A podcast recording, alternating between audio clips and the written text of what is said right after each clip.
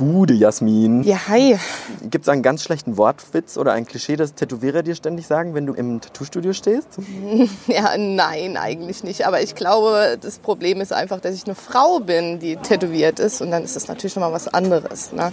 Männer haben da ja ein bisschen mehr Freiheit drin als Frauen. Frau wird eh eher skeptisch angeguckt. Aber ich würde mal sagen, solange das Geld für den Tätowierer stimmt oder auch in dieser Szene, ist es denen eigentlich egal. Ja. Okay, alles klar. Da reden wir gleich drüber.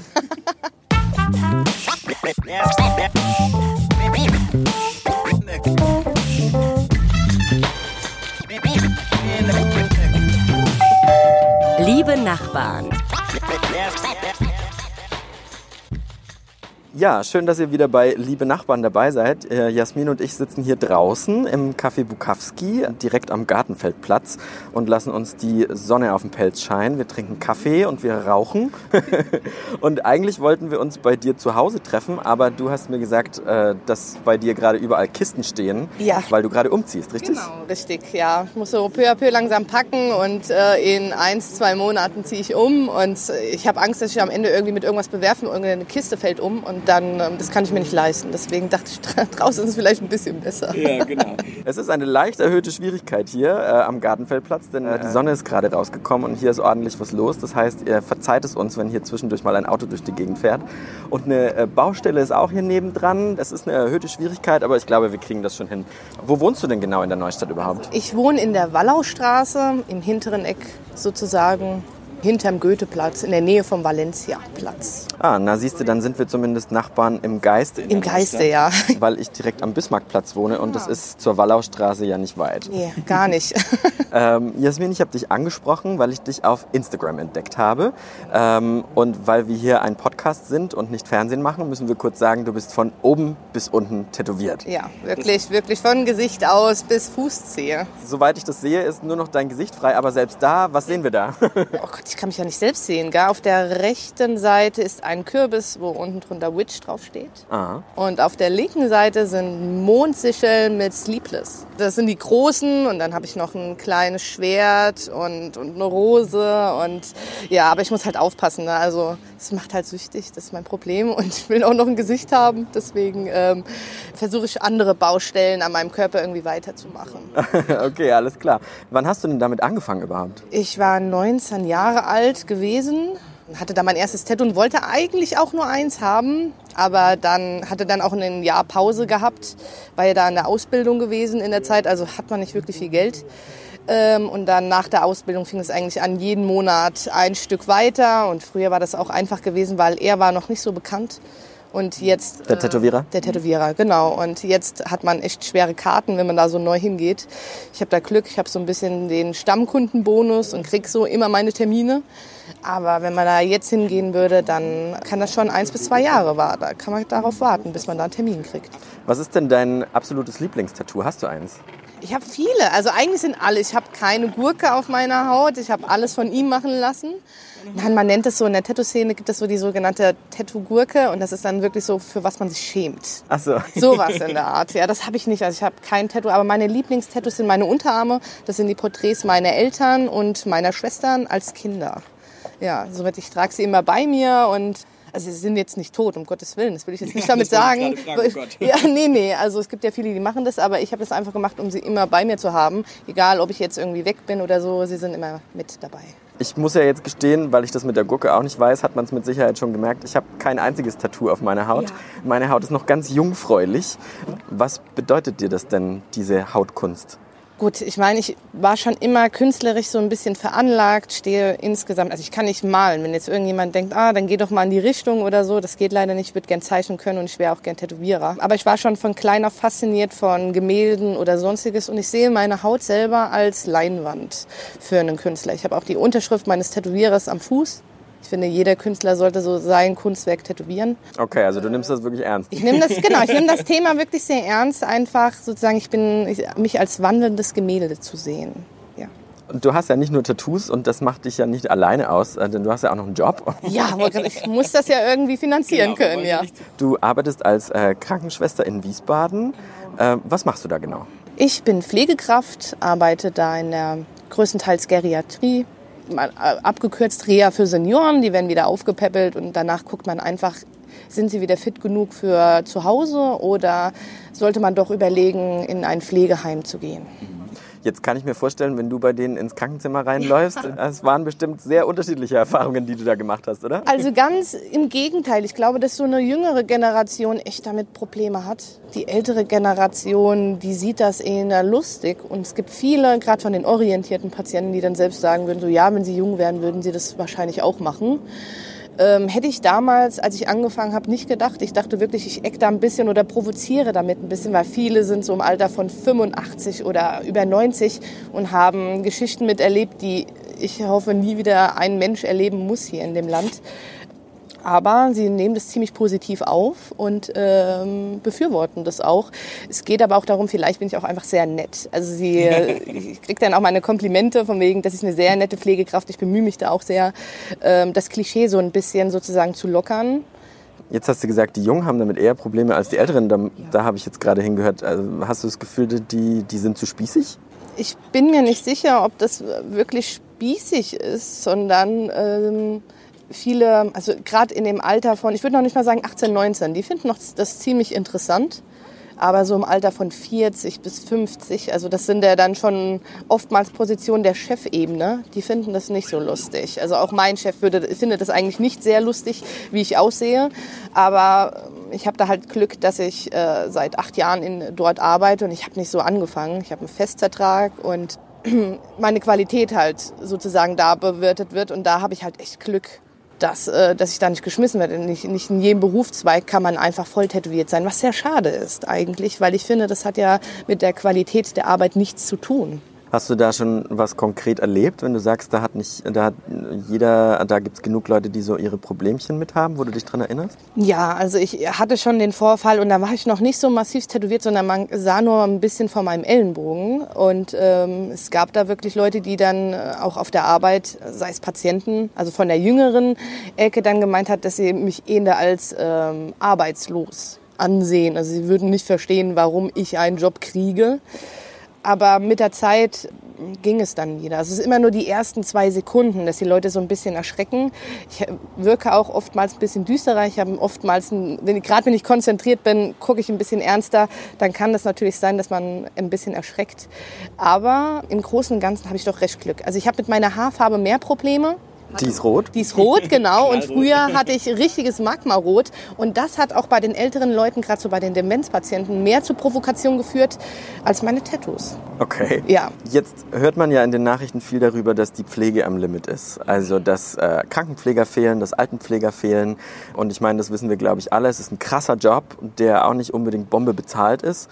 Empfindest du das auch so? Ja, finde ich schon. Also von der Bezahlung natürlich verdient man mehr wie ein Friseur oder ein Florist, das ist mir schon klar. Aber wenn man überlegt, wer, hier geht es um den Menschen, den man da versorgt, dann sollte man das vielleicht schon ein bisschen höher pushen. Und äh, die jüngere Generation, ich meine, wir müssen alle gut irgendwie mit unserem Geld klarkommen jeden Monat. Die Preise gehen immer höher. Und dann ist es verständlich, dass die junge Generation sich lieber einen anderen Job sucht.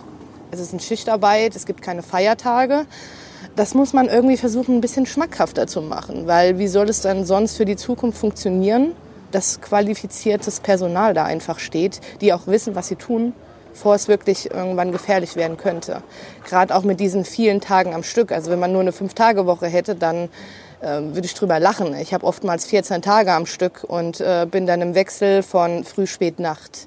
Ja, und da hochkonzentriert zu arbeiten oder dann auch noch, hört sich jetzt blöd an, freundlich zu bleiben. Viele Leute sagen dann immer, Pflegekräfte sind unfreundlich, aber sie sollten mal hinter die Kulisse einfach schauen, wie lange diese Frau oder dieser Mann einfach gerade arbeitet ob er nicht gerade alleine für 30 Patienten zustimmt, da wäre niemand mehr freundlich. Also ich könnte mir keinen Mensch vorstellen, egal wie nett er wäre, dass er dann einfach noch einen freundlichen Ton hat.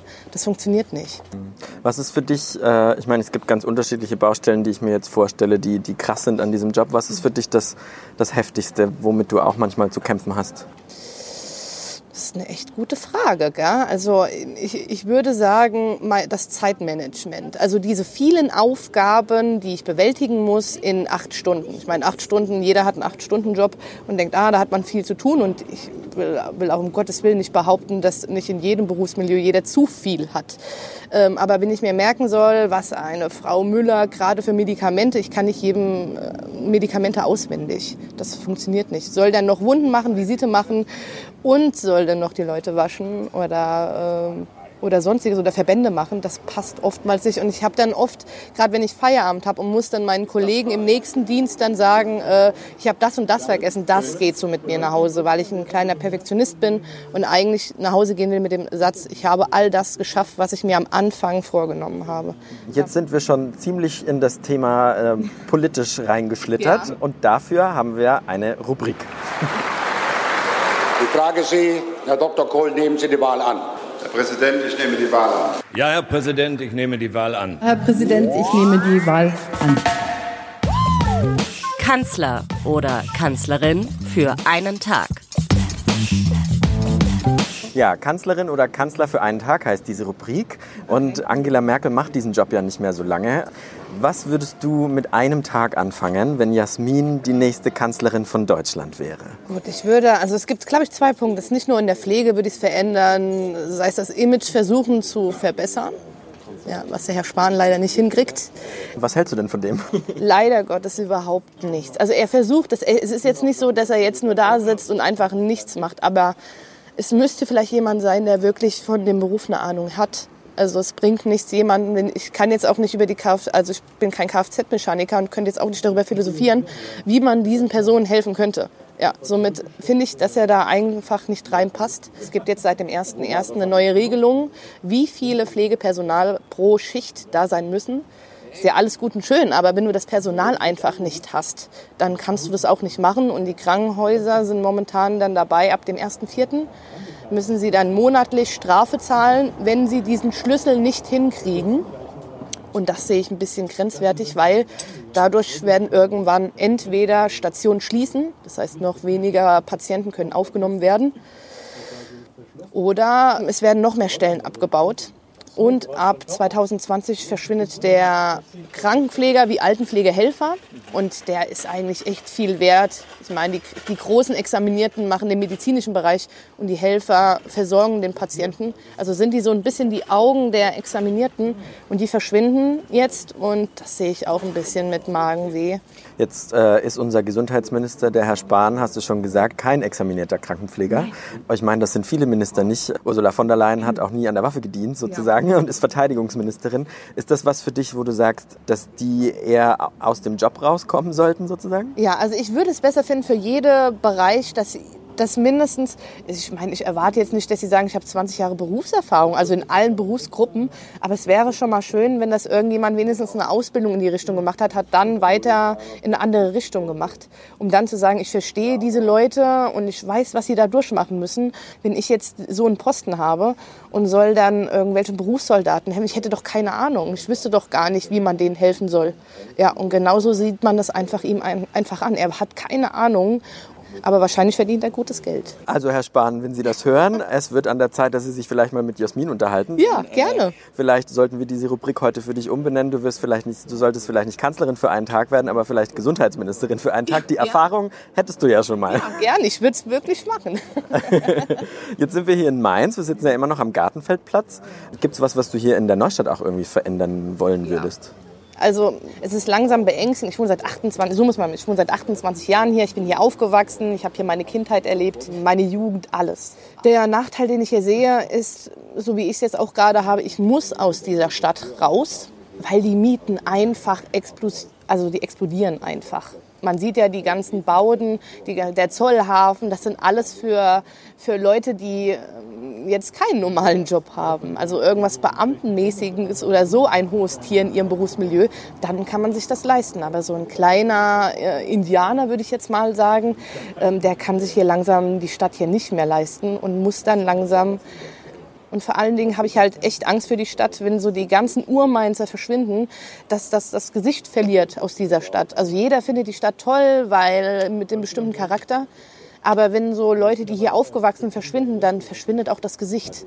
Also das hätte dann irgendwann den Flair wie New York. Lauter tausende Menschen, was auch echt schön ist, dass hier äh, andere Kulturen und alles drum und dran dazukommen. Aber ich finde, so ein paar Urmainzer sollten hier schon sein, sei es vom Dialekt her schon für Fasnacht die Zeit. Das sind Leute, die wachsen damit auf und irgendwann äh, versteht niemand mehr den Sinn davon. Und das finde ich echt traurig, dass die Stadt so langsam so eine Schattenseite erhält.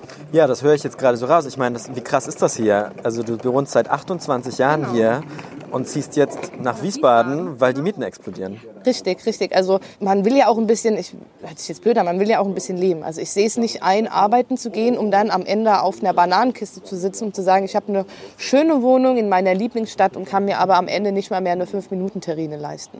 Ich habe einen gewissen Standard über den Monat, den ich auch nicht aufgeben will. Und dann ist es schon interessant zu sehen, dass man auf der anderen Rheinseite übelst viele Möglichkeiten, selbst in der Innenstadt gibt es super billigere Wohnungen als hier in der Stadt. Und das macht mir dann ein bisschen Sorgen. Und ich verstehe es halt auch ein bisschen nicht. Ich verstehe die Leute natürlich, dass sie jetzt langsam den Preis erhöhen. Aber ich frage mich halt, wo soll das hinführen? Hier werden Häuser entweder kernsaniert oder komplett zerstört. Also gefühlt verschwindet hier meine Kindheit und ich erkenne die Neustadt bald nicht mehr. Und das finde ich traurig. Jetzt sind wir hier absolut in unserem Gespräch in Mainz gelandet und dafür äh, haben wir noch eine Rubrik.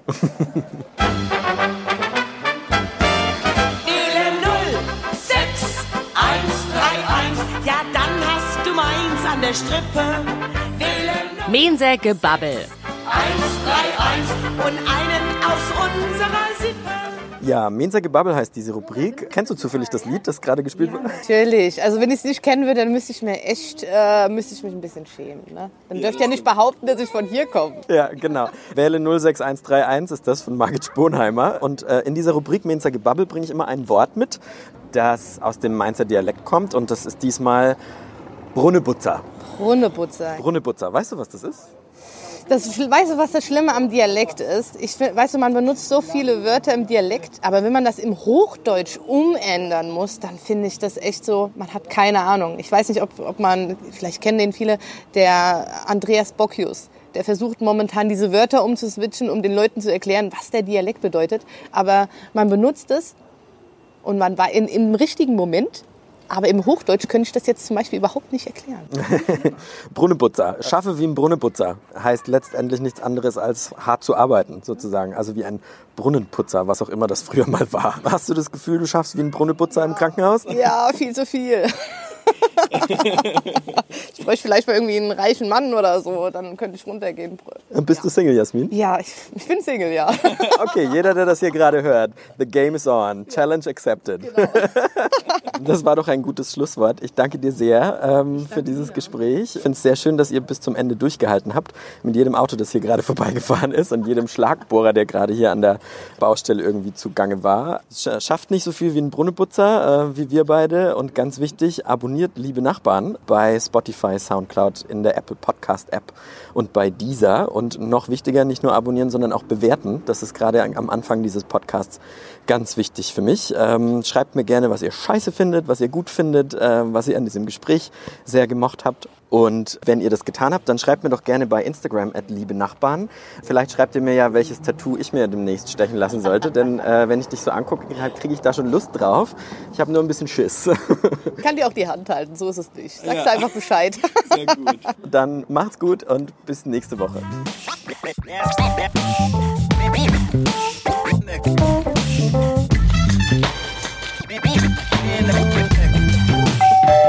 Liebe Nachbarn. Yes. left.